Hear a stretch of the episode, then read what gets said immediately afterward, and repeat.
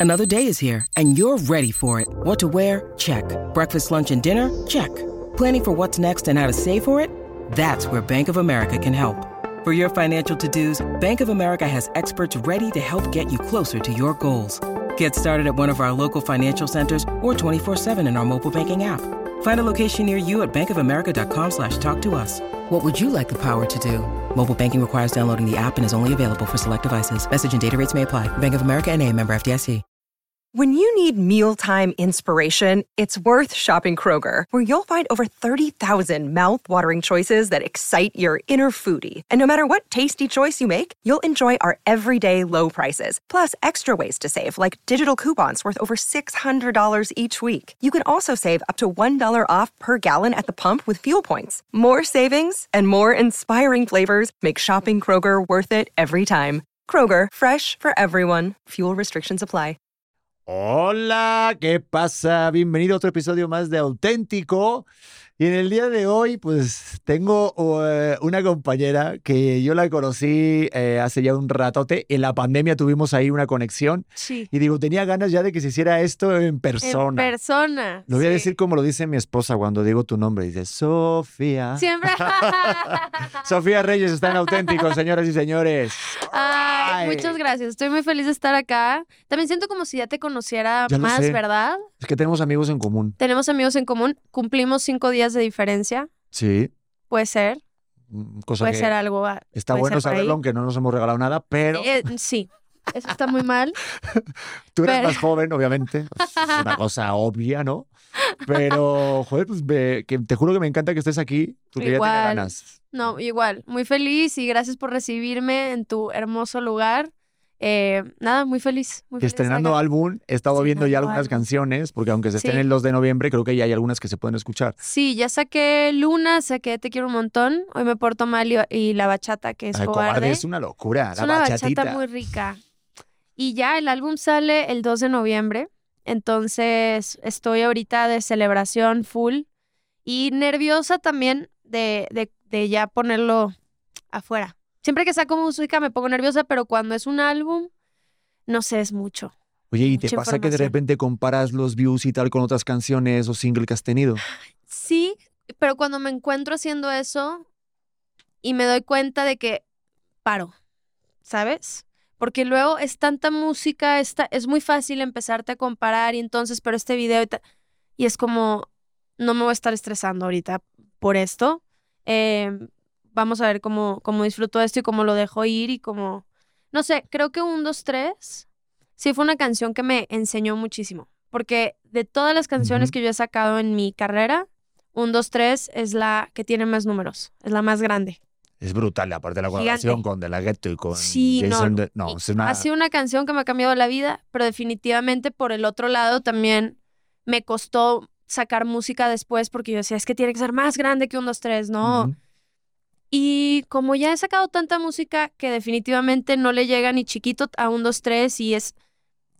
Eso me ha servido mucho como dejar ir.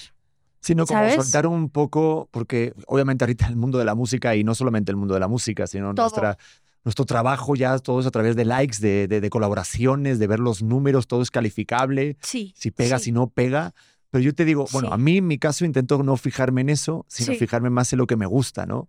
es a lo que voy como, mm, creo que da mucha paz cuando pones una canción afuera, en mi caso, em, que me hace tan feliz. Es de que esta canción me encanta, es muy yo, qué hermoso ponerlo ahí afuera y no importa si no es tan grande como otras canciones, yo siento paz porque me siento orgullosa de esta canción, ¿sabes? Y, y ahí es donde yo eh, encuentro esa paz porque sí, de repente me encuentro comparando y no me gusta.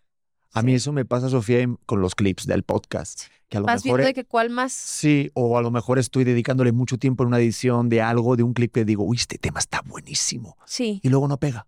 Y luego a lo mejor subes Sí. un video de 14 segundos Sí. o sí. algo que dices, ni al Ni caso. al caso y tracatapum. O sea, con, con Carlos Baute, te cuento así Sí. rápidamente, digo, el episodio Que no él es fue como... súper simpático. Sí, pero hablamos de las pantallas para los niños. Sí, No manches. O sea, se nos fue de las manos. O sea, a lo mejor si no llegó a 20 millones el clip, no llegó a ninguno. wow. Y no daba por nada, ni un peso por ese clip.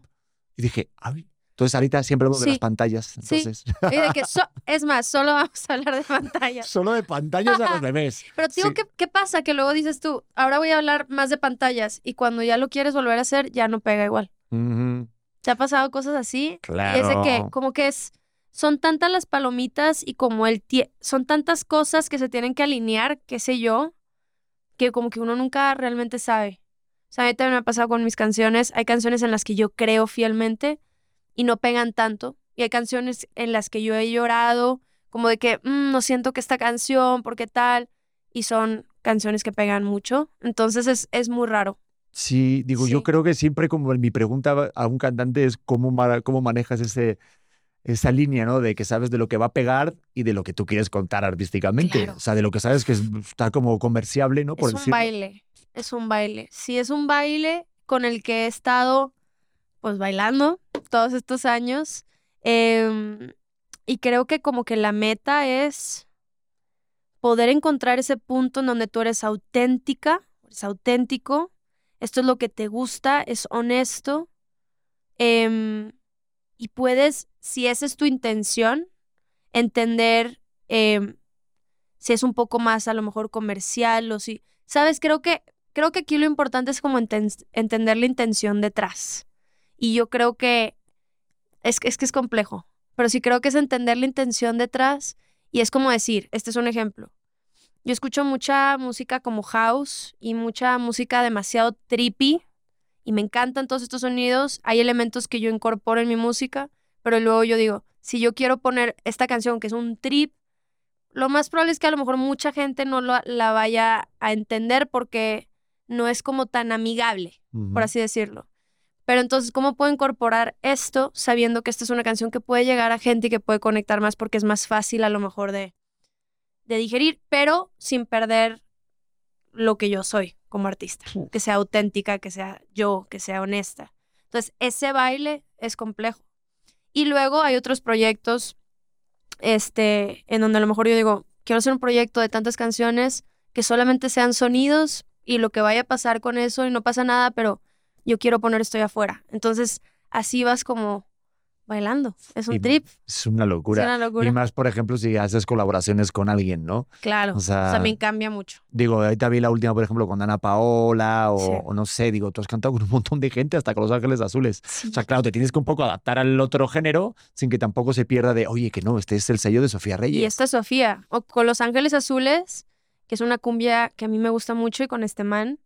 em, yo canté, y es, un, es una cumbia diferente a lo que yo había hecho, pero es como, para mí es importante que la escuchen y sepan que, pues, es Sofía Reyes. No es como que yo me voy a acoplar a cambiar mi voz totalmente para... em, y eso, eso ha sido importante. Me siento tranquila entendiendo como mi voz y mi capacidad vocal y como cómo es que reconozco tipo mi voz, no sé cómo explicar. O sea, ya sea que haga una bachata o haga una cumbia o haga una lo que sea, siento que he encontrado lo que soy yo, siendo honesta, ¿no? Con mi, mi performance. Digo, yo creo que sí, obviamente. Sí. Digo, y eso que estás muy joven, pero Gracias. Digo, el ya vamos para los 30. no calla. Bueno, Ya vamos bueno, para los esto es 30. para, para, para, de verdad, o sea, para echarte de mi casa. O sea, no puedes venir con ese colágeno en tu cara y decir, no, es que los 30 y suspirar. O sea, entonces los demás que nos queda. ¿verdad? Está aquí Jenny la manager, no manches, está, digo, Jenny se ve espectacular.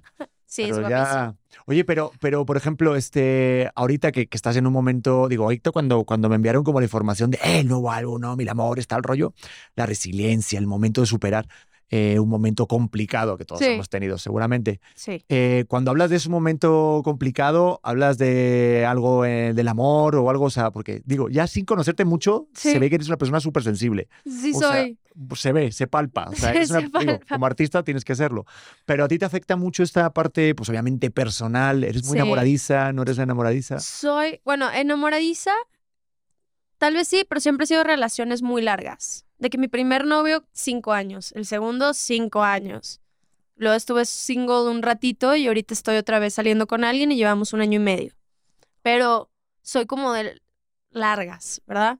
Em, de momentos difíciles, definitivamente en el lado personal tenía mucho que ver con eh, el corazón roto Nunca había vivido yo eso. Yo creo que lo platicamos en pandemia, ¿será? Creo que sí, espérate, ¿Verdad? estoy teniendo ahorita un Sí, flashback. sí, de que yo también estoy como... mm. Eh, yo nunca había sentido, no sé si tú lo, tú lo has sentido antes, em, a mí me dolía físicamente el cuerpo. Sí. Y lloraba y lloraba. Lloré como por dos años y decía, ya, por favor, o sea, ¿cuánto va a durar esto? Em, y era un dolor físico, pero al mismo tiempo de mucho crecimiento personal, espiritual, muy bonito. Em, y también me han tocado vivir, pues, otras cosas en mi vida, eh, pues, difíciles, ¿no? Desde familia cercana que ha fallecido, eh, entre otras cosas, pero eh, viene mucho la movida del, del corazón roto. Uf, no, claro, que yo lo he sentido. Digo, yo creo que todos, al que no le han roto el corazón, pues, ¿Verdad? todavía, espérate porque va a llegar. Va a llegar. Yo entendí por primera vez las letras de las canciones. O sea, sí fue como.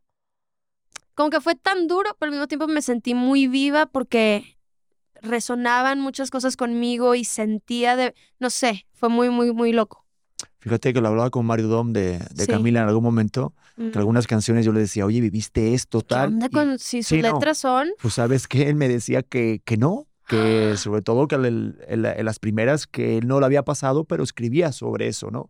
Entonces digo, wow, Guau. imagínate ya a alguien que le pasa algo así Sí. y escribe sobre una ruptura o un desamor o una pérdida de un familiar a ese nivel, pues digo, yo creo que para la hora de cantar en vivo conectas mucho más, ¿no? Y se palpa, como público ves que Se siente, ¿verdad? Como dices. yo creo que sí, digo, lo que pasa que cuando alguien te deja, o sea, creo que es muy diferente cuando tú dejas a que te dejan. Sí.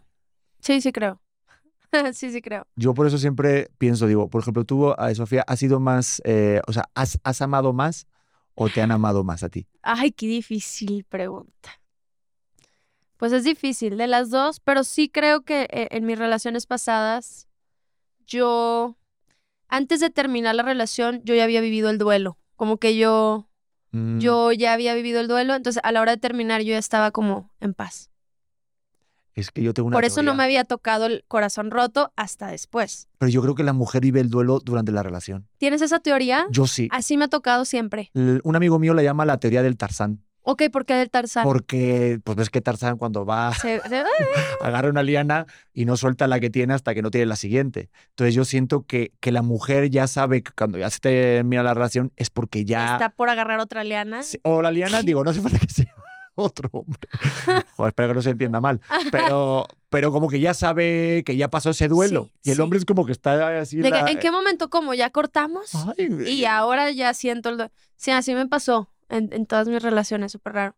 Y por un año así entero yo ya, ya me había como despedido, ya había sentido que no iba por ahí, lo lloraba, no lo quería ver, lo que tú quieras, pero pasaba mucho tiempo y a la hora de cortar yo ya estaba en paz. Qué locura. Sí. Es que yo no sé si voy a sonar muy mayor, pero siento que ahorita es más difícil. Es que si este comentario que voy a hacer ahorita es de tío Pedro. Pero siento que ahora es más difícil tener una relación seria. Si crees por qué. Porque siento que tenemos más opciones de, de decir que si algo no te gusta es más desechable una persona. De que te vas. Antes, digo, no sé si has visto el meme de a lo mejor una foto de, unos, ah, te cuentan nuestros abuelos, ¿no? Sí. Eh, cuando eran jóvenes a cuando de son que mayores. De los 18 a los 90. Y. Sí. sí, y ponían el título, ¿ves? Esto es lo que pasa cuando no checas el celular, ¿no? Que, o Sí, sea, sí, que te dura toda la vida. Pero, pues, digo, a mí me da mucho sentido. Siento que hay muchas opciones y rápidamente todo el mundo es sustituible Mm. a las primeras de cambio, que es mucho más difícil el, el de repente luchar por algo el que luchar crees. por algo, ¿no? Y el, el estar en una relación, el amor. Yo siempre he dicho que es regar una plantita y es de todos los días. Y es, no, no todo va a ser bombones y flores, o sea, va a ser, y atravesar esas yo creo que hace la relación más grande y más fuerte. Yo creo que en mis relaciones pasada tam- pasadas también estaba más chiquita y ta- es como una línea muy delicada entre el luchar, ¿verdad? Y atravesar todos estos momentos y, y tal. Y hay otra línea delgada en donde también a lo mejor ya no es esa la persona y ya no es ese el tiempo para seguir estando juntos, pero igual así te aferras. Entonces hay una línea muy delicada y entender como que desde la conciencia o desde el amor hacia dónde ir, creo que es delicado. O sea, es una línea muy, muy chiquita. A mí me costaba muchísimo el saber cuándo pasar página. Ajá. Y es de que aferra, luego relaciones así aferradas y ya toxiquísimas, de que haciéndose mucho daño el uno al otro, pero ahí están, porque entonces también es, es como, sí. Yo sí he tenido alguna relación tóxica. Digo, ¿Tóxica? yo ahorita estoy súper a gusto. Sí, sí, sí. pero te, Te veo, te veo Sí, como no. muy feliz. Es que, ¿sabes qué? Yo el día de mañana que le pueda enseñar a mi hijo qué es el amor, le voy a decir que es sinónimo de serenidad. Qué bonito. Porque a veces, digo, pues obviamente mi sangre española es como súper pasional. Sí, ¿no? sí, o sea, sí, es súper sí, sí. intenso. Y a mí me ha pasado ahorita que con lo largo de los, de los años, sí, como que tengo ese sinónimo de que si estás enamorado de verdad, que sea igual a la paz o la serenidad que te pueda dar esa persona. Paz. Yo, yo lo relaciono mucho con paz también. Porque Si no te- estás en paz, si hay algo que no, mm, ¿sabes? Es como algo, pero, y te digo, a pesar de momentos difíciles que duelan, tristes, lo que sea con tu pareja, pero es como esa sensación de paz, justo. Sí, porque cuando estás en una relación tóxica, o sea, tóxica, no sabes que es tóxica hasta- hasta que no sabe, hasta que ya termina. Bueno, yo creo, porque yo ahorita Mucha gente se da cuenta hasta que termina, sí. O durante, pero sigues como aferrado, ¿no? ¿tú, ¿tú cómo identificas eso? Digo, Yo. Mi- mis dos primeros novios, la verdad, fue bastante ameno. Fue muy, fueron bonitas las relaciones dentro desde la inmadurez de que éramos más chiquitos que normal. Sí salí con un tipo, eh, seis meses nada más. Ya que cortamos, me di cuenta de muchas cosas, pero sumamente tóxico. Nunca había vivido yo algo así, como muy manipulador. Luego me metí a leer mucho de, de este tema, pero narcisista, infinidad de cosas y, y sí fue muy cañón. Y me sacaba varios años, entonces yo sentía como maestro, ¿sabes? Me- ¿Qué me vas a enseñar? Era como un tema y estaba muy, muy cañón. Y, mm, y sí, muchas, empecé a ver muchas banderas amarillas, luego naranjas, luego rojas, ¿sabes? Y simple- simplemente no te sientes en paz, esa es la, la, la razón. sí, ya cuando ya es roja, ya que te va a comer. Roja Pero ya. y yo no sé por qué, digo, es verdad que los hombres maduramos más tarde. Entonces Ah. yo creo que por eso, digo, yo le saco 10 años a mi esposa, por ejemplo, Sí, pero sí confundimos de repente que por ser más mayor va a ser más experimentado. sí, sí, y sí. hay y a algunos hombres veces- que es que ma- no maduramos en la vida. O sea, es te lo juro, conozco gente de 40 años que sigue jugando al FIFA tranquilamente. Digo, Sí, los envidio muchísimo, pero, pero, pero sí como que no avanzan, ¿no? Y, y, y sí, justo yo creo que es ver eso, como ese lado narcisista que al final te manipula, hasta piensas tú que tú eres el culpable de lo que está pasando. claro, no, fue muy loco, fue muy loco. Digo, nada más fueron seis meses, fue un ratito de relación. Y muchas de las cosas me di cuenta ya estando fuera de, Claro. porque durante como que me sentí incómoda de que "Mm, no va por aquí. Y luego vi ciertas cosas y empecé a conectar puntos y todo. Y fue como, ¡ah! como extremadamente también eh, celoso. Se contaba muchas historias que no eran realidad, pero se las contaba y se las creía. Entonces ya era un pedo. ¿Sabes? Era como, ¿qué está pasando? No sé. Pero es que, a ver, Una locura. desde el otro lado, digo, lo que yo puedo decir del lado del bando de los hombres es como de, plan, joder, una chica exitosa, fuerte, o sea, tú no eres para nada el, el- un- como si fuera, un, yo que sé, una parte de una mujer sumisa y nada, no, es que tú Sí, eres no. trabajadora, exitosa, eres cantante, pues claro, a un hombre que a lo mejor es inseguro le puede afectar para irse para los celos, o sea, sí, sí, no. pero qué no, horrible, entiendo. ¿no? Qué- Entiendo. Entiendo perfecto y le deseo todo el amor, pero de que estaba en relaciones tóxicas, yo creo que esa. ¿Y tú no eres celosa, Sofía? De chiquita era mucho. Como que también soy OCD y, y me, me di cuenta que soy ya no, porque lo he trabajado, pero era, era muy mm, rencorosa. Era muy rencorosa. Y me he dado cuenta que en mi familia va por la, por la sangre de mi familia. Mi abuela de repente es de que hace 40 años esta mujer me dijo y se empieza a enojar y se pone roja. Y que fue, fue hace 40 años. O sea, déjalo ir. Entonces yo era muy, muy rencorosa y podía pasar un año y yo era de que, es que, y me lo guardaba. Y como no me gusta el conflicto, me lo guardaba y a la hora de, de, no sé, explotar o lo que sea, sacaba algo que había pasado hace un año. O sea, yo, entonces, fui tóxica, lo acepto. Pero esto fue cuando era más chiquita. Luego empecé a tomar terapia y las cosas han, han mejorado. No, pero a ver, todos hemos sido Yo tóxicos. creo que todos hemos sido tóxicos, Te ¿no? digo Desde yo de verdad, más Yo tengo esta teoría, digo, de Sí, verdad, o todos sea, hemos sido tú a lo mejor puedes contar una anécdota de algo que te ha pasado una relación pasada tóxica, pero yo he sido tóxico para alguien, estoy seguro. Sí, y sí, siento que, de- que también emana de ti sí, ciertas personas. sí. Que tú seas así. Digo, no estoy echando la culpa a nadie, ¿eh? pero sí es verdad que dices, uy, pero ¿y por qué estoy siendo así? Si yo no soy así. Y luego te saca esa parte, ¿verdad? Sí. Que son las personas que luego te vienen a enseñar mucho también. De que Sí. "Mm, me sale esta parte, no me gusta esta parte, ¿cómo la trabajo? Pero tienes que ser Pero- buen, o sea, buen aprendiz. O sea, se ve que tú sí trabajas en, en ti. O sea, se ve que eres una persona consciente. Digo, eres muy joven. Me o sea, gusta mucho. O sea, te me gusta, gusta todo este tema. O sea, ahorita decías Sí. lo de la terapia. Sí. ¿Desde qué edad empezaste a tomar terapia? Desde los 19, entonces ya tengo 28. Literal, nueve años. Qué rápido. Nueve años. Y todo vino porque en un avión yo tuve un ataque de pánico y empezó a temblar mi cuerpo, sentía mucho frío, yo no sabía que era un ataque de pánico. Em, y yo sentía que me iba a morir, literalmente, pero yo no tenía información de esto. Después lo empecé a investigar, de ahí empecé a ir a terapia y empecé a trabajar, entender de dónde venía esto y por qué mi cuerpo ya estaba tipo colapsando. Y de ahí no he parado. O sea, me, me ha sido un journey que me ha hecho muy, muy feliz y no me ha vuelto a pasar eso, pero sí de ahí, eso fue lo que detonó el, el o que algo tengo que trabajar, algo está pasando, Wow. ¿sabes? Y fíjate, hace que pues 10 años, que ahorita lo del 10 tema de la salud mental sí está como más abierto, pero Qué antes era como de, uff, Tú ¿vas de psicólogo estás loco, ¿verdad? Puta.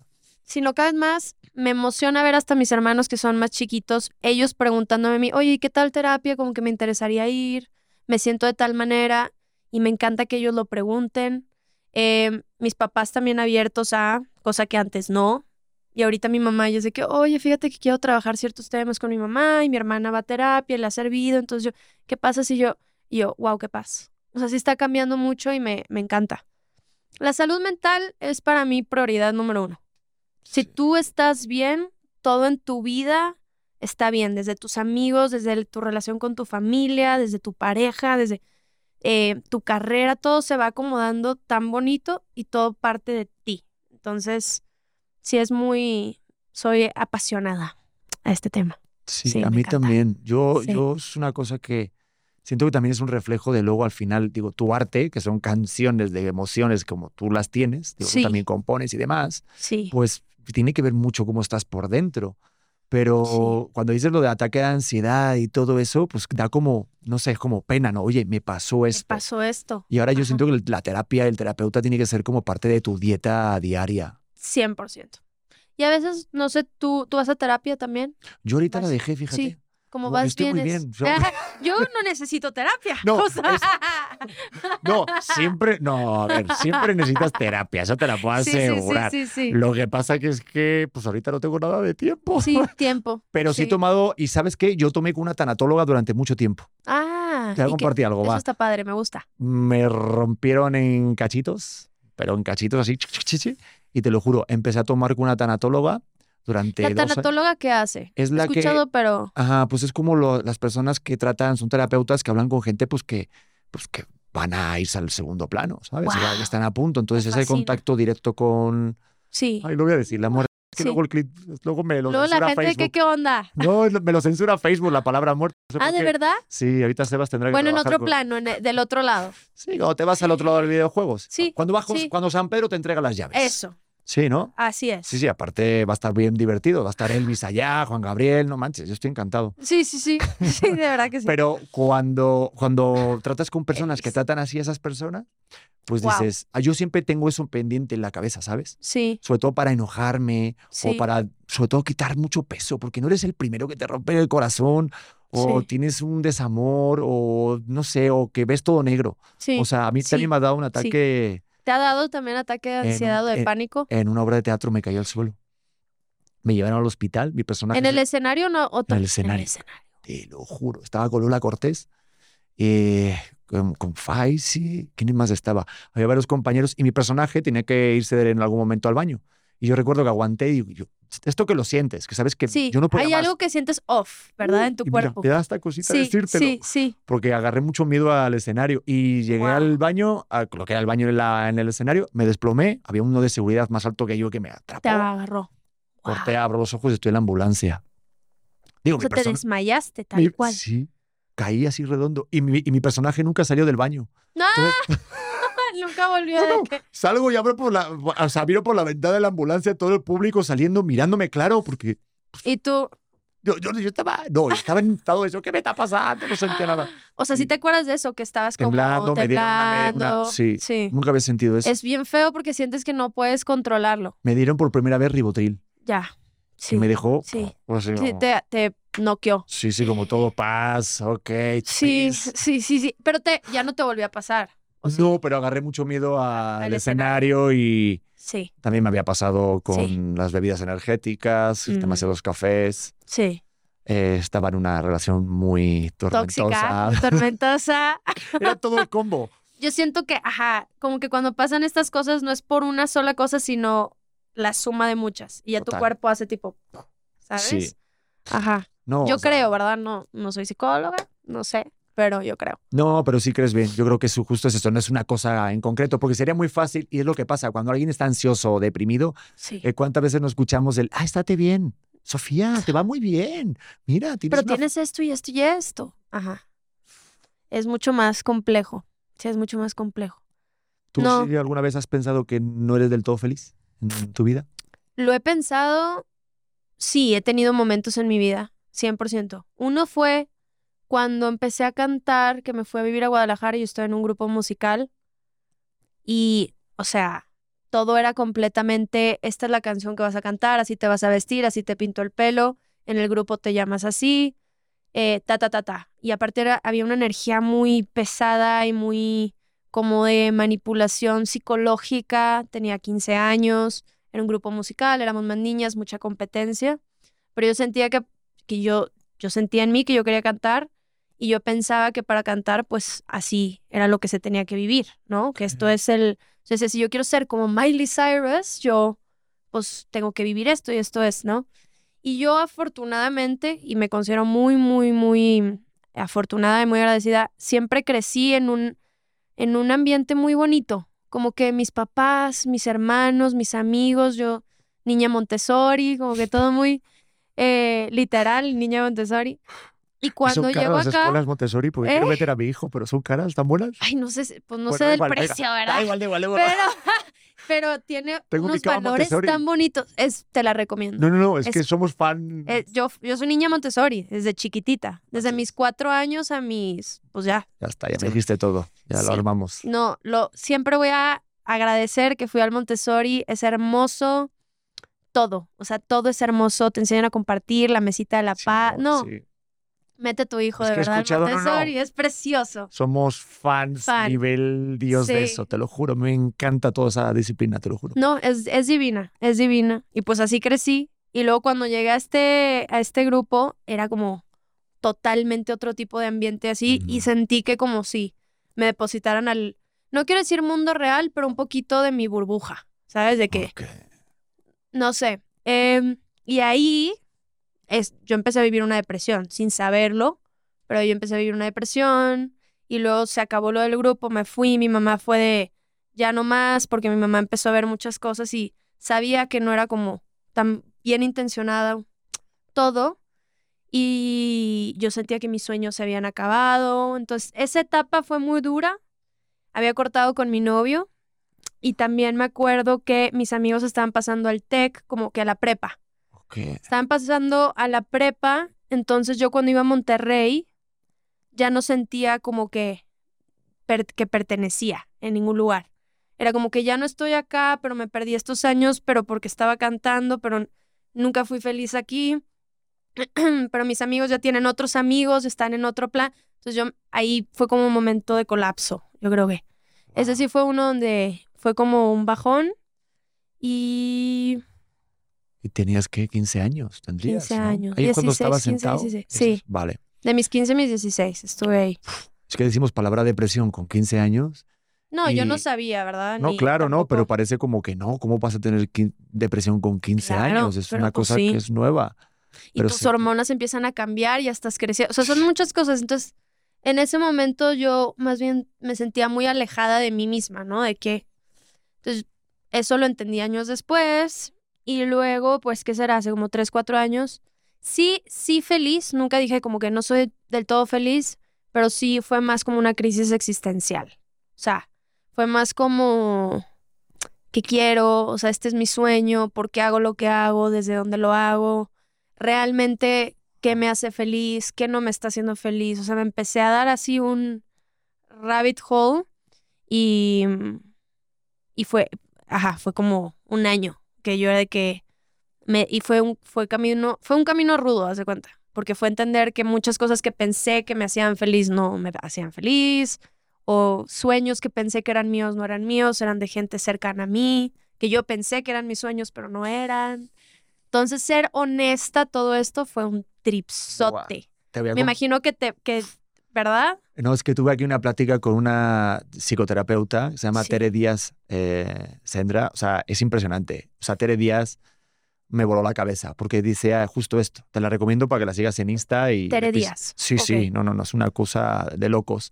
Y decía que muchas veces tenemos sueños infundados que nos creemos que son nuestros, No. pero son propios de la burbuja que tenemos alrededor, de lo que leemos, escuchamos y también incluso de nuestra familia desde que crecemos. Sí, eso es muy fuerte porque ya está muy en tu... No te das cuenta. Sí, o sea, imagínate, tu sueño, ¿qué es? O sea, ahorita yo te digo, ¿cuál es tu gran sueño? O sea, mi gran sueño por, por siempre va a ser la música. Me encanta. No solo la música es mi sueño, tengo ganas de actuar, ¿sabes? Tengo ganas de escribir a lo mejor un libro en algún momento, escribir algún poema en algún momento. Em, me...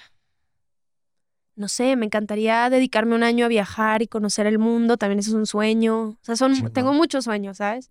Pero un ejemplo para mí era que me preguntaban en entrevistas, y también empecé muy chiquita, pero era como, ¿cuál es tu sueño más grande? Y yo decía, "Eh, llenar estadios. Y me decían, ¿cómo qué estadio? Y yo no sabía qué responder porque no tenía ni idea de qué estadio. Yo no tenía el nombre de un estadio. Entonces me empecé a cuestionar todas estas cosas y yo de que realmente mi sueño es llenar estadios, ¿sabes? Y fue muy fuerte darme cuenta de que no, o sea, mi sueño, qué, qué hermoso y qué bendición llenar estadios, pero eso es una consecuencia a, pero ese no es mi sueño. ¿Me explico? Es una consecuencia. Sí, totalmente. Entonces todo eso fue muy cañón. Sí, tuve que quitar muchas cosas que pensé. No, no, es que te entiendo perfecto. A mí Tere Sí. me decía que los sueños son adaptables Eso está y que se pueden cambiar Y que no por eso eh, estamos nos tenemos que Aferrado a un sentir mal. sueño. Sí. Y yo siempre me- a mi mamá cuando le decía, mamá, me agarraron esto, oye, voy a hacer esta serie o voy a hacer este programa, me decía, ok, hijo, pero cuidado con las expectativas. Y yo siempre le decía, oye, qué, Pero ¿qué? por. qué agua fiesta, ¿no? O sea, hacer una portada de Men's Health, madre, Sí, sí. disfrute. Pero Sí. claro, no lo entiendes hasta que ya eres papá y todo el, el justo el sentirte frustrado. O sea, a lo Sí, mejor te dedicas a la música, pero tienes eso de lo de llenar estadios Sí.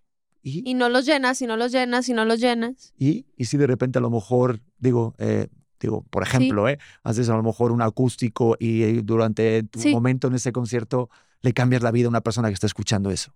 Sentí la piel chinita. Entonces para mí fue, O sea- si el plan, o sea, si el plan de mi vida, yo creo mucho en Dios, pero universo, vi- lo que, si ese plan es que yo un día me pare y llene estadios, que así sea. Y seguiré Mm. yo por ese camino y que belleza.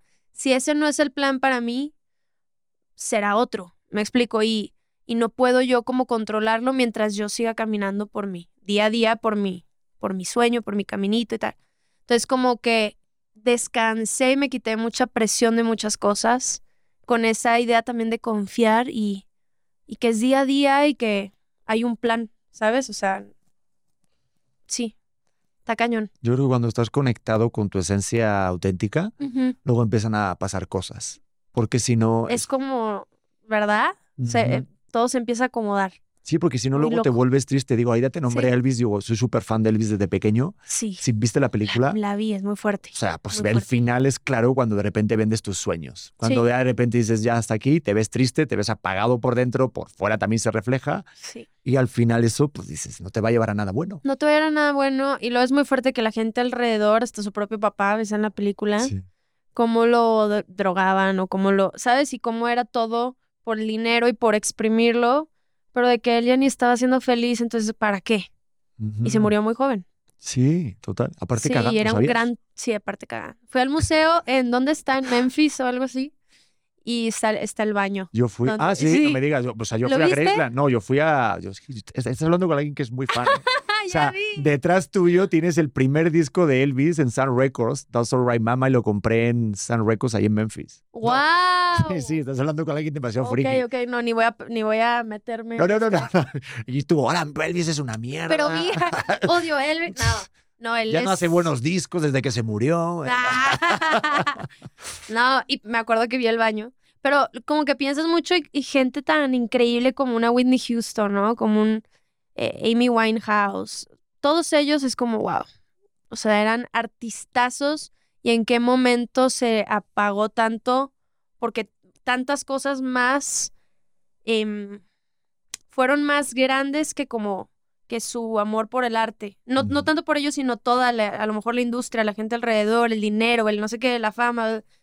Y era como, no sé, me parece muy triste. Entonces para mí sí es importante siempre, y yo lo he dicho con mis managers, llevamos 11 años juntos, yo les he dicho, si en algún momento yo no me siento feliz, se los quiero decir, y para mí va a ser importante que prioridad, entonces yo me dé unos meses para trabajarme, para no sé qué, para irme a la montaña, no sé qué, o pa- porque si no, yo no quiero terminar, ¿sabes? Como en unos años de que odiando esto, o apagada, o bla, bla, bla, cuando la música es tan hermosa, el arte es tan hermoso y no, esa, o sea, es es súper importante como siempre poner un, un ojo en eso. Entonces, Sí. eso sí se lo digo mucho a mi, a mi equipo. Yo siento como cuidar ese séquito, ¿no? Esa burbuja que tienes. Ahorita Claro. pusiste unos ejemplos que creo que es muy importante. Digo, te llegaste con varias personas, Sí. pero que, claro, tú estás muy joven. O sea, siento que, o sea, el, el, no sé, el ego, todo esto, o sea, el mundo es muy complicado. Lo hablaba con Sí. David Bisbal hace poquito.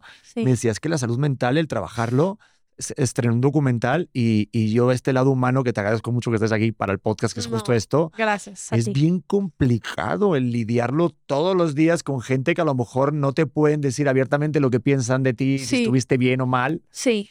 Por miedo de voy a Por- defender mi trabajo, o no sé, digo, es muy, es muy difícil el tema de los egos en, en tu gremio, ¿no? Es ¿Cómo lo muy, que es el, mismo, ¿no? Yo siento. Yo, cre- yo creo que igual. Es muy así, van de la mano. Pues es que cuando haces algo para el público delante de una cámara, tú delante de un micrófono, Sí, pues quieres gustar a la gente claro. y que te no digan quieres a tener ti. cara de culo, ¿verdad? De Pero a lo mejor en ese momento tú sientes que quieres tener cara de culo. Tal vez. Ajá. Es válido. No, totalmente, pero sé. que te digan alguien cerca de ti, oye, pues desafinaste ahí, Ah, eh, Sofía. claro. Oye, pues no estuviste tan brillante. O Sí. pues vaya mierda de videoclip. Yo qué sé. sí, sí, sí. Yo qué sé, pero sí, o sea, Oh, sí, está a mí, cañón. no sé, a ti te ha pasado, o no sé, o de repente te han dicho, no sé, en algún momento te han dicho, oye, pues ahí lo hiciste también, o, o está, no sé, digo, ¿cómo te cuidas de eso? ¿Cómo le...? Sí, ¿cómo me cuido de eso? Mm, siento que trato de no poner tanta energía en los comentarios negativos. Creo que hay, hay varios que sí pueden llegar a ser hasta... O sea, que yo leo y digo, "Mm, es verdad que puedo mejorar en esto. O sea, puede ser hasta, ¿sabes? De, para que yo sea mejor. Em, pero trato de no meterme tanto en, en mensajes negativos, como la gente puede ser muy hiriente.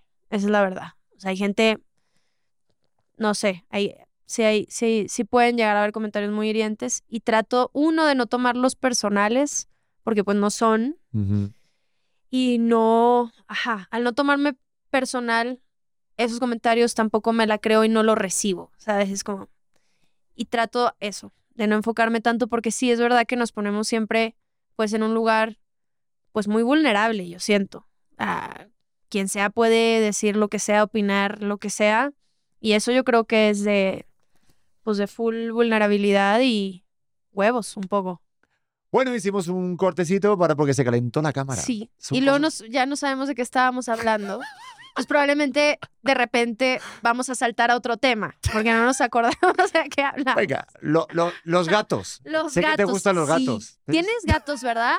No, yo tenía No. tres, ¿te acuerdas de la Tú pandemia? tenías en tu, en tu depa, Sí. en la, sí me acuerdo. Yo tenía tres gatos y un cactus, pero porque estaba soltero. ¿Y qué pasó con los Pues, tres cactus? que ya- Digo, los tres cactus, ya- los tres gatos. Ya me enamoré, entonces ya fui feliz. Que estaba Pero, muy triste. pero qué, ¿y los gatos ya no te los quedaste? Pues los tuve que dar, dar en adopción. No, Se me murió el cactus, que para que Eso, esté- bueno, eso está cabrón. Es difícil. Sí, es muy difícil. Los gatos no se me murieron, te voy a dejarlo bien claro. Pero se los dejaste a alguien. A alguien sí. Y la perrita también tenía un perrito y tres Sí. gatos. Es que si yo de verdad Es que parecía- aparte tienes hijo, es mucho, sí, es mucho. No, si tienes hijos y... No, te lo juro. Sí, fíjate que yo igual, yo tenía dos gatos. eh, Atenea, que es el amor de mi vida, que sigue conmigo.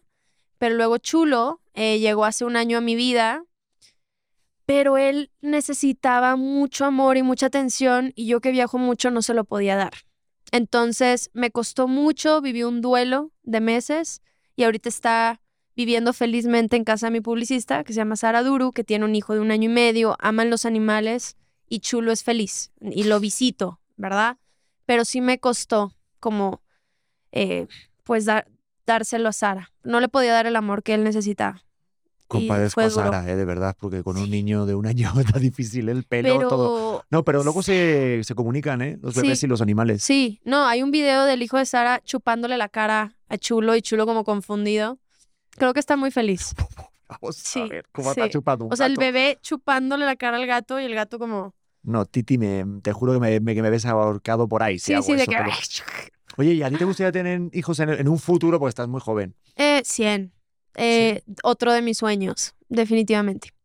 Quiero tener, siempre he querido tener hijos, siempre he querido ser mamá. Tengo mucho como este motherly vibe, o no sé cómo explicarlo, pero no- todavía no. O sea, sé que Instinto todavía no- maternal. instinto, instin- instinto maternal. En Siento inglés que- mejor, pero Pero ni siquiera lo supe decir en inglés, o sea, todo mal. la vibe mother. Eh, the, vibe of the mother. Este, qué horror. Em, sí, me encantan los, los niños, me encantan. Y sí me veo como, como mamá, pero en unos años todavía no.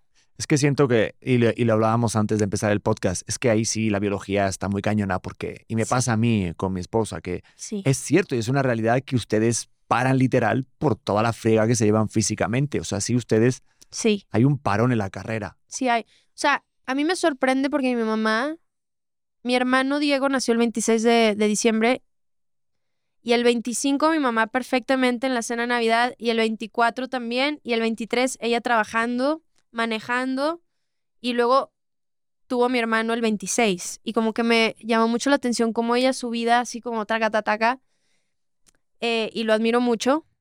Por otro lado también como que con lo mismo que hablábamos de terapia, como que el darte cuenta de, de, de todas estas heridas que uno trabaja que son familiares. ¿no?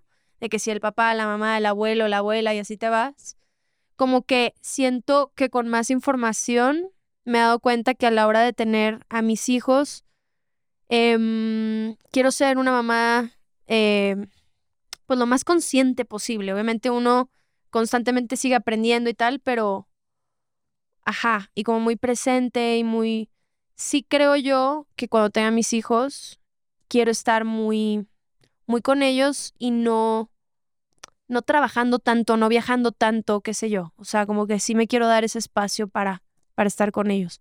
Y sé que ahorita no es ese el momento. Fíjate que cuando tienes Ajá. hijos yo siento que conectas mucho con la herida de tu niño interior. Eso está muy lindo. Sí, yo Lo- siempre lo tengo para muy sanarlo. presente. Sí, y para, justo si estás diciendo eso, digo, a lo mejor, pues a lo mejor tú de niña, a lo mejor tuviste alguna ausencia o a mí me pasa, ¿no? Que digo, pues quiero darle todo lo que yo no tuve, ¿no?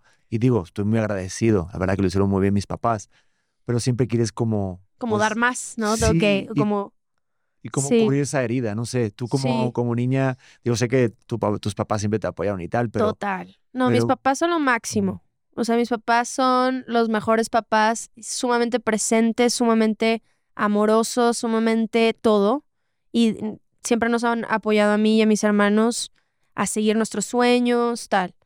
Este, pero son como hasta cositas del día a día o como inconscientes o a lo mejor ciertos impulsos o ciertos castigos o como que hay un libro que me gusta mucho que son Los Cuatro Acuerdos, que habla mucho del poder de la palabra, ¿no? Y cómo em, a lo mejor en un impulso uno puede decir, ah, ya, shh, no cantas, no cantas bien, ya, ya no te quiero escuchar, digamos. Y como tú cuando eres chiquito lo tomas como un acuerdo y es como, no, yo no canto, yo mejor me callo. Y como estas mini cositas del día a día te van afectando, ¿sabes? Entonces, como, como he estado muy metida en todo eso, no sé, me emociona a la hora de que tenga mis hijos como tratar de, de ser lo más consciente. Obviamente no existe el, el ser perfecto ni, ni nada, pero, pero sí. Entonces me he dado cuenta que, que no estoy lista todavía para ser mamá. Bueno, yo creo que. Seré, digo, seré. Ojalá, si Dios quiere. lo- Ajá, bueno, es te- verdad, es ya verdad. te lo ninguno puedo asegurar. Nunca es hay un buen momento. Es verdad, tienes toda nadie está ready que digas, uy, uy, ya me siento padre, Ya- ¿eh? Ya soy, sí, Digo, yo razón. no, porque yo la verdad soy un padre espectacular. sí, decir, me imagino, sí, claro, por supuesto. También estás cagado de miedo. sí. Pero sabes que ahorita decías eso, me de que vino un cómo hago recuerdo. esto, qué hago No, acá, eso cómo le siempre. digo. No, no, sobre todo cuando eres primerizo, o sea, eso te lo puedo asegurar que nunca estás Sí. listo. Sí, Pero ahorita que decías eso de pequeño, a mí me pasaba y lo tengo muy presente, que yo siempre, nunca he tenido pena de hacer cosas en público y de hablar más alto, y siempre tengo el, Pedrito, baja la volumen, baja el volumen, Pedrito. Bájale. Y me hacían así, y me decían, oye, cállate, Sí. tal. Que no es por malos, No. pero no piensan a lo mejor un poco más profundo lo que pueda llegar para ti. ¿sabes? Sí, y yo por eso a mi hijo cuando grita, cuando está, le digo, obviamente lo controló. Sí, y te digo, que y se es- exprese. digo, hasta cierto Eh, punto, pero Y tiene que ver hasta cierto punto. Sí, que- es una locura, es una locura. no, eso no- Es una locura. Estate así que está muy bien. No, ya llegará y me encantará, yo creo.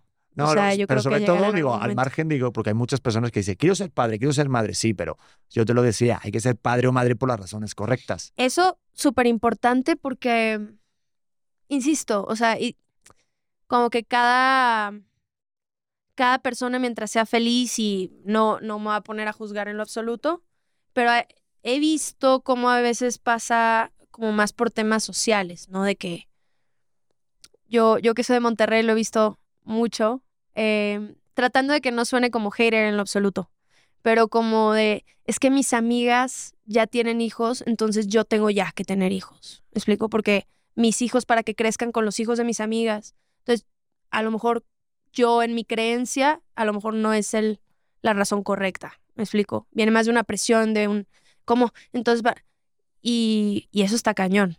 Eso es un hijo, ¿se me explico? Estás trayendo un, un humano, vida al mundo. Eh, entonces, eso, o sea, yo no, no quiero que, que sea por ningún tipo de presión, sino porque yo siento que es el momento, ¿sabes? Pues no es por nada, pero estás a punto de tener 30. Yo que tú Ay, ¿qué, No, no, no. ¿qué me te puedo decir? Qué fuerte. pero ¿sabes ya qué? uso chales y todo ya. Sí, ya estás medio... ya estoy más. Como Chabela Vargas, ya está ¿Verdad, como... Chabela?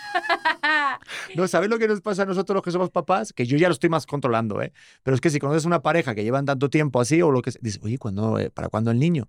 Sí. Digo, Titi, mi esposa es peor, es como, oye, la voz del otro, ya déjalos, que- déjalos. déjalo, que ellos quieran. Pero que sí pasa mucho en, de, de repente en, en, no sé, no, no, en provincia, por decirlo así. Sí, Y hasta la misma generación, yo tengo Sí. 37. sí, Entonces, cuando vas, digo, el hombre es más fácil, entre comillas, por biológicamente hablando, sí. de que pueda ser papá más mayor. Pero Sí. ustedes sí hay un riesgo ya a partir de cierta edad. Que también eso es entendible, ¿verdad? Sí, es entendible, pero sí es perfecto. verdad que hay un tema cultural en eso. Hay un tema social, que si tienes 30 años y no cultural, tienes casa o no tienes coche, o la estás soltero. presión de, "Ah, tengo 30 años, ya soy quedada, qué estrés, ¿no?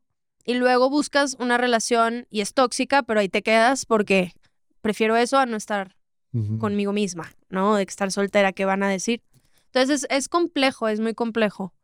Pero insisto, y vuelvo a lo mismo, obviamente cada quien su camino y lo que les haga feliz y tal. O sea, tampoco me quiero meter ahí yo a, ¿verdad? Sí. Pero como dices, que sea por las razones correctas, creo que Yo se a, simplifica eso. yo estuve a puntito de, te juro, colgar las botas. O sea, yo ya ni pensaba ni creía en el amor ni nada. Wow. Porque me fue muy difícil, sobre Sí. todo en el medio este. Sí. Digo, en cualquier medio también, ¿eh? La competencia en la pareja. Uf, Y sí. yo lo pienso contigo, digo, Sí. claro, porque tú al final te desenvuelves en giras, en cantantes, en, no sé, este show. Entonces conoces gente del mismo gremio Sí. y es muy difícil el, el que no haya una competencia en la pareja. O si los dos somos cantantes que, que salí con, tuve exes cantantes, que a lo mejor hay momentos en la carrera donde uno está rompiendo la cañón y al otro a lo mejor no tanto y luego es así. Y eso, como el, el trabajar en, me, aunque a mí a lo mejor ahorita no me estén yendo tan bien, me siento muy feliz por ti y del otro lado, a veces cuesta. Entonces, estar en ese mismo, no sé, tiene que ver con una madurez, ¿no? Como muy, muy grande. Ahorita, la relación en la que estoy ahorita no, no está en la música, mi novio, y Qué bueno. de alguna manera me ha gustado mucho eso. Es más, el año pasado él no sabía quién era J Balvin, por ejemplo. De que quién era Yandel, ¿no? Quién era. Y yo, ¿Y por un lado, también me gusta que no sepa. ¿Sabes? De que no, ¿Y tú no, no. que vivías en una cueva? Ay, sí. No, yo digo que, pero ¿cómo? Él escucha otro tipo de música, está en otro trip, pero una parte de mí luego dice, me gusta que no sepas, es como otro, otro mundo y, y no sé, me ha gustado. Ay, me pasó algo similar a mí. Sí. Yo cuando Sí. invité a Titi por primera vez a mi casa, yo Ujú. tengo que compartir algo. Eh, en mi otro departamento soltero, como salí en la portada de Men's Health, me la regalaron, que era súper grande. Me la llevé en Uber a mi casa, obviamente, y la planté en la sala según llegabas. Veía- Llegabas y lo primero, tipo tú. Era como cara cortada, ¿sabes? Como Ah, sí, Scarface, sí. que llegabas y estabas así detrás. Sí, Así yo, Sí. pinche Health, y lo tengo por ahí guardado. ¿eh? Ah, Ya lo quité por mi tema del ego y demás. sí, sí, sí. Pero llega y dice, y, y te lo juro que lo recuerdo toda, o sea, lo voy a recordar siempre. Y me dijo, ¿quién eres? Veía todo mis, la revista Cosmopolitan donde yo escribía, la, la obra de teatro, el programa. Dice, ¿A qué te dedicas? Porque yo había hecho un reportaje con ella, se pensaba que era un Ajá. reportero X de... Sí, Y, y, y yo, pues me dedico a esto. Pero me encantó que como Por- que no sabía. porque no había esa expectativa o esa idea preconcebida, Sí, que luego ya me reconoció que me estoqueó y tal en las Claro. redes. claro, obvio, obvio. pero ya el primer contacto dije, wow, porque ya me conoce a mí por lo que Como soy, no por- por lo que aparento ser. Exacto. La parte de persona. Sí, eso está muy lindo. Sí. A mí me gusta eso. A mí me ha ido muy bien. Ahorita sí. Creo que le he pasado mejor así que... Nada, no quiero como comparar o que suene feo, pero... No sé, una parte de mí me gusta que no se dedique a lo mismo que yo y que cada quien creciendo en su propio sueño y nos acompañamos y tal, pero no es la misma industria. Sí, pues también qué huevo hablar de lo mismo. Imagínate, hola, ¿qué tal? ¿Cómo cantaste? Sí, bueno, muy que bien, te ¿y dé tú? consejos. No, es que fíjate que ahí no llegaste al Miss, Sofía. Ahorita ese género Era no mi se va. sostenido y... Bachata, ahorita no, es más reggaetón, estilo sí. Maita, güey. Ay, cállate ya. Sí, sí, sí, sí, sí, Deja, sí, eh. sí. Sí, sí, sírveme otra sopa azteca, calla. Y- Sí me explico, a mí No, eso me ayuda, te lo total. juro. Sí, total. Sí, no, a mí me- para- me, encanta. Y conocí a tal y me dijo tal y mira, es el que hace tal. Entonces él escucha, ah, ya. O sea, me gusta, me gusta. Como inconscientemente, Sí. como el competir. Digo, también, uy, que no sé decir. Competencia. Bueno, la gente lo sabe. Bueno, y si no lo cortamos. Ah, no, es que yo también estuve con una cantante. Sí. Y, ay, no, esto está muy fuerte, nunca lo he dicho. Pero bueno. Ay, no, lo voy a decir, a la mierda. Pero es que me pasó una vez en una... me pasó una vez en unos premios eh, eh, que, que fui con esta persona y el, el Oscar Choice y Sí. recuerdo, to- este momento lo recordaré toda mi vida porque empezaron a gritar y esta persona se pensaba que la estaban llamando a ella te estaban llamando a ti. y llegan y me llamaban, estaban llamando a mí. Yo estaba más ahí top en ese momento. Entonces dices, "Puta, pero es que me da igual quién llame. O sea, Sí. nos llaman sí, a los dos. Sí, O- sí. O ve tú, qué increíble. No sé Pero qué es fuerte. No sé No, por qué no. estoy contando No, no, esto. no, no, no. Es que sí te entiendo. ¿Verdad Porque que sí? lo, lo viví. Y por eso te decía, a mí me tocó mucho como que estamos aquí y luego acá y luego así y luego así. Y está cabrón. A mí me pasa ahora, por ejemplo, con mi esposa, que cuando ella va a un lugar, a mí me gusta ser el esposo de. O sea, ay, que eso es muy bonito. Porque hay momentos en los donde uno va a brillar Es eso. y luego otro. es eso. Pero a mí me encanta y ella está haciendo también su lado. Tenemos nuestro podcast y demás, Sí. pero ella quiere tener su, pues, su propio manager, su Eso es propia. muy importante. Sí. Y que cuando tú llegas al espacio de ella, su espacio creativo y tal, como tú dices, el esposo de. Y ella es. Y cuando ella viene, ella te acompaña. Eso es muy bonito.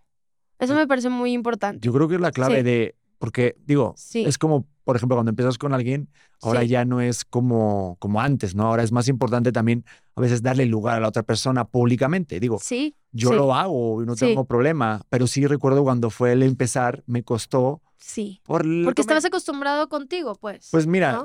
sí, no, o sea, también tenía, como habíamos a otras relaciones, luego le tiran hate a la persona nueva, ah, mira, otra, otra vez estás cambiando de novia, que no sé qué, está... me decían, cambias de novia como de calzón, y digo, pues si no uso calzón, ¿qué me estás Sí, juntando? sí, sí, sí, sí. O sea, ¿De qué hablas? Yo le jugaba para darle la vuelta al hate, Sí. pero sí. es, es difícil porque dices, "Güey, me, me lo estoy pasando bien, creo en esta relación y es muy complicado el de repente que otras personas se sumen, ¿no? Siento que siempre va a opinar, o sea, como figura pública, como que sí, sí se va a opinar, pero luego pasa el tiempo y ya, deja de Sí. ser tan a lo mejor relevante, ¿no? Y ya, luego se opinan de otras cosas. A mí me pasó full y, y ya, va pasando con el tiempo, yo creo. Pero me encanta porque ahora lo tienes como más tuyo, ¿no? Porque yo ni sabía de esta relación, Sí, la verdad. sí. O sea, ni. Lo- Este ha sido mucho más como que no, no, no lo comparto tanto fuera, sin problema lo platico y tal, pero no, o sea, tampoco es como que me estoy escondiendo, pero lo he mantenido muy como con nosotros, no tan, todavía no lo he puesto tan, tan afuera. sí. Me gusta. Está Sí. mejor porque si lo vas cuidando, creo que Sí. es. Y cuando sí lo ponga afuera, lo sentiré y se dará natural, como que no me la quiero tripear tanto. O sea, es como, pero sí, estoy muy contenta ahorita. Oye, pues, este, pues Sofía, yo me encanta verte contenta. Ya hasta se hizo de noche Ya y se hizo de- todo. no, No, yo podría hicimos- seguir horas. Yo, yo aquí. también, pero sé que hicimos una hora por ahí, ¿no? Tú dime. O sea, porque sé que está la manager, pero yo seguiría también, pero sé que tienes más compromisos. Pero me encanta verte feliz. Igual. Digo, igual, esto gracias. se estrenará. Yo creo que ya se habrá estrenado tu álbum, Ah, pues entonces, puede ser. yo o sea, ya sí. diré que ya, ya salió. pero en tres días, o sea, creo que nos ha ido muy bien. Tengo que Sí. decir que ha ido muy bien el estreno. Ah, ¿cómo es? Cabrón. No, Está espectacular. cabrón. No, no, no, no. Este, y está en Sí. todas las plataformas, ¿no? Para que la Está en gente, todas la las banda lo escuche. Sí, sí, sí. Mil Amores ya en todos lados. Gracias por el amor. De verdad que le han dado este álbum. Es un álbum en que trabajé do- por dos años, entonces muy especial para mí, finalmente, que lo tengan en sus manos. Así que gracias por todo el amor, que ha sido muy lindo Oye, y me encantó que hiciste este año una cosa diferente de escucharlo con la gente, el Sí. público que estás acercándote Sí, más a tu audiencia. sí. Este, porque vi unos, para, unos stories y digo, oye, qué padre que hagas Sí. estas dinámicas para convivir con la gente que te escucha. Como no, no lo había hecho antes y como que yo sentía que quería hacer algo muy especial em, por el álbum. Yo vivo en Los Ángeles, entonces a veces siento que no es lo mismo cuando haces las cosas por, por la cámara, ¿no? Como por stories o tal. Sí. Sí, pero no es lo mismo que estar en persona. Como tú y yo ahorita, no es lo mismo que por Zoom, ¿verdad? No, totalmente. Entonces para mí fue como, mira, estoy en la Ciudad de México, voy a estar aquí, ya va a salir el álbum. Se me ocurrió hacer pues esto, un listening session con, con toda la gente que me apoya y poderles contar canción por canción, como que sí, que sea más cercano, más íntimo todo. Entonces estuvo muy bonito. No, y me sí, encanta, te digo, porque ahorita hiciste esto Sí, de, de hacer sí. podcast, de meterte en este rollo Me encanta. y siento que se conoce más la parte auténtica del artista, ¿no? Sí, 100%. Es que en tele luego no te da nada de tiempo. Digo, yo trabajo en tele, ¿eh? No, Y pero sé son tres segundos y pues si vas a estar tres segundos, pues de una vez metes lo del álbum, ¿no? De que, bueno, mi álbum 2 de noviembre, muchas gracias por todo, pum, se acabó. y aquí ya puedes como, pues sí, sin prisa. Ya, a lo mejor te ponen en una dinámica, eh, igual Un te pueden, fueguito. te pueden echar harina en la cabeza. eh, y yo estoy con el chicharo de 3, 2, 1. Sí, bueno, cuéntanos, tu próximo disco, ¿qué? Sí, Ah, Sofía, qué bueno. O sea, yo me lo sé perfecto. sí, pues te la sabes todas, pues, años, años. No, y te digo que aparte yo consumo, yo soy, yo escucho muchos podcasts. O sea, es, me he dado cuenta que cómo los disfruto. Y cuando voy manejando, estoy en mi casa y tal, y siento que conozco mejor a la persona. O sea, se siente mucho más, más real y como sin prisa. No sé, me gusta. Me gusta mucho. Qué padre que lo estés haciendo y que te esté yendo increíble y gracias por invitarme. No, yo encantado, vende todas las veces que quieras. Oye, y para terminar, ahorita que es que me vino una cosa que vi esta mañana y digo, te lo tenía Mm. que decir, porque en todos los videos de YouTube y demás hay una cosa, digo, obviamente tienes un, una- un público que te adora, o sea, Ah, nada de hate, Hermosos. pero muchas veces se repite algo y te lo quiero preguntar, Ay, estoy nerviosa. que... Ah. Es cierto que... No, que dicen mucho de mm, que Sofía es talentosa, tienes todo, canciones buenas, colaboraciones, tienes talento, o sea, tienes todo. Oye, es que como que ponen de, oye, ¿por qué no ha reventado aún más? sí, Como que no se le valora lo suficiente en México. Tú que viajas tanto y te veo que estás en los programas más punteros en el extranjero sí. eh, y también aquí obviamente en México, pero tú que, tienes esta perspectiva, ¿crees a lo mejor que igual, no sé, sientes que a lo mejor fuera te valoran de manera diferente que México? ¿Cómo lo Es- sientes? Sí, es una muy buena pregunta. He leído mucho ese comentario, eh, que siento que es bonito de la gente que lo está poniendo como, ¿verdad? Em, No sé si sea porque como que culturalmente en México a veces entre mexicanos nos ha costado como apoyarnos. Y yo creo que es algo que ha ido mejorando eh, con, con el tiempo y con los años. Em, podría ser por ahí. O sea, yo me siento muy amada también en, en España, por ejemplo, en Argentina, en otros lugares. En México me siento muy amada, pero sí es verdad que he escuchado mucho eso. Em, y yo creo que en mi carrera, que uno desde mi lado yo lo he sentido muy como de escalón por escalón, como de paso por paso. Llevo ya muchos años haciendo esto. Tampoco ha sido como como que en mi carrera desde mis fans y yo hemos ido creciendo de de poco a poco, nunca lo he sentido como de hoy tengo dos millones y de repente algo sucede y ahora 100 millones de personas me siguen. No ha sido así, como que ha sido muy de, de un crecimiento como de paso a paso y pues ha sido interesante de ver, pero sí, súper, súper consciente de, de eso. Eh, no sé a qué se deba, fully. Yo no sé cómo tomarlo tampoco, porque Sí. también leo en mis comentarios de, oye, no sé cómo tienen un millón de suscriptores, no siento como tal, y digo, me da un poco de ansiedad. Sí, A mí como, espérame tantito, vamos poco a poco, ¿no? Porque yo sí prefiero que vaya orgánico, sí. y al mismo tiempo digo, oye, qué bonito, porque eso es porque creen en uno, ¿no? que creen también en, en ti. Entonces, por eso te digo, sé que esos comentarios vienen de un lugar bonito y pues impulsar el, el apoyarnos entre mexicanos, creo que importantísimo. Pero vuelvo a lo mismo, como que trato de no poner mucha energía en compararme con otros artistas que tienen muchos más followers, porque si no yo la voy a pasar mal. ¿Me explico? Entonces mejor me enfoco en agradecer a la gente que me sigue, a la gente que me acompaña, que conecta con mi música. Y yo creo que ese ya es el, el, el goal. Eso es lo bonito. Y, y si seguiremos creciendo, que, siga- que sigamos creciendo. Pero, pero sí, sí he leído ese, ese comentario. Muy buena pregunta. ¿Verdad? Sí, sí lo he se- leído. Yo soy así, de repente se Sí, me va la memoria, Porque pero sí luego lo he regresa. leído bastante, ¿eh? Yo también mucho, Sí, ¿no? Yo me eché un clavado, yo cuando siempre viene alguien me echo ahí, digo, aparte, bueno, a ti te sigo de hace tiempo, pero es algo que estaba como muy notorio en todas las redes, no solamente en YouTube, ¿no? Sí. Pero viendo sí, tus sí. reproducciones, te, te puedo decir, o sea, tienes como nueve millones y medio en Spotify mensuales, tienes Sí, muchísimos que sí, muchos sí. artistas de muchos más años, o sea, Sí. es un... Es un número muy fuerte, o sea, tienes Sí. un auge impresionante, pero me encanta que digan eso porque obviamente pues dicen, oye, que el camino es Creemos para más, allá. hay que apoyarla más. Gracias a todas esas Y te personas. apoyan, tienes un fandom Sí, bonito. muy- tengo un fandom muy bonito. Bueno, pues por la banda que esté escuchando esto en Apple Podcast, en Spotify, ya saben, se van directamente al perfil de, de mi Sofía, que ya habrá estrenado ese álbum de Mil Amores. Sí. Váyanse a la bachatita, a mí me encantó A Cobarde. ti te encantó Cobarde, Sí.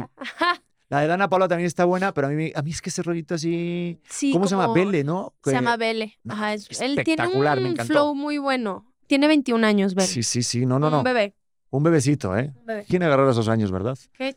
Pues nada, este, ahora a toda la banda que, bueno, que gracias, Sofía. Que ya- si no me, yo me despido. No, es que mucho si se no, despide es porque se Yo te dejo despedirte porque si no yo sigo. O sea. Es que luego se Gracias. me quedan las cosas y digo, no puedo Y, tú, y por cierto, ahora te quiero preguntar de esto. Claro, no, luego se me va a ocurrir ahorita que te vayas, me quedo yo aquí solo dos horas preguntando a un sofá, ¿sabes?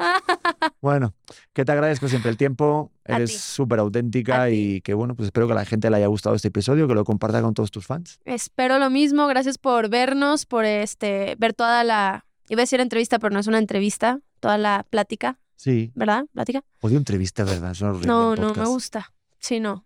Gracias por estar aquí todo este tiempo con nosotros. Eh, muchas gracias. Me encantó. Sofía, pues nada, te Invítame más seguido, yo, Yo feliz. encantado hagamos segunda parte. Con Mar Sí, Bahía se convierte sí. así. Hablamos Segunda la primera, parte, hicimos jalo. tercera parte. Siento que él es súper interesante. No, Mike es una. yo súper interesante. mira quién baila con él y yo digo, Gracie, pues ganó y me, es una Obvio, bomba. obvio. Pero Mike, no, no, no, no. El Los primer dos son episodio, sumamente interesantes, sí. Hablamos de, de, de, de la dieta keto y del. No, no, de otras cosas, nada, nada que ver con su música. Wow, me encanta. Se nos fue de madres el Se nos episodio. Lo, Ellos tienen muchos animales, también platicando de eso. No, viven en una granja. Sí, sí, bien. Viven con la vaca, Me ¿qué tal? encanta, es un sueño. Viven hasta con los suegros. No, Sí, Mike sí. está en otra. No. De verdad, mis respetos, Mike Vaya. Bueno, que nos vamos, que a mí Sofía, ya nos mí- vamos, ya nos vamos. Nos Chao. vemos en el siguiente episodio y denos a calificar y gracias por llevarnos al top 3 ahí de México. La verdad que los queremos mucho y pues nada, ser auténticos, que es lo único que nos queda. Amén. Los quiero, bye. With Lucky Land slots, you can get lucky just about anywhere. Dearly beloved, we are gathered here today to. Has anyone seen the bride and groom?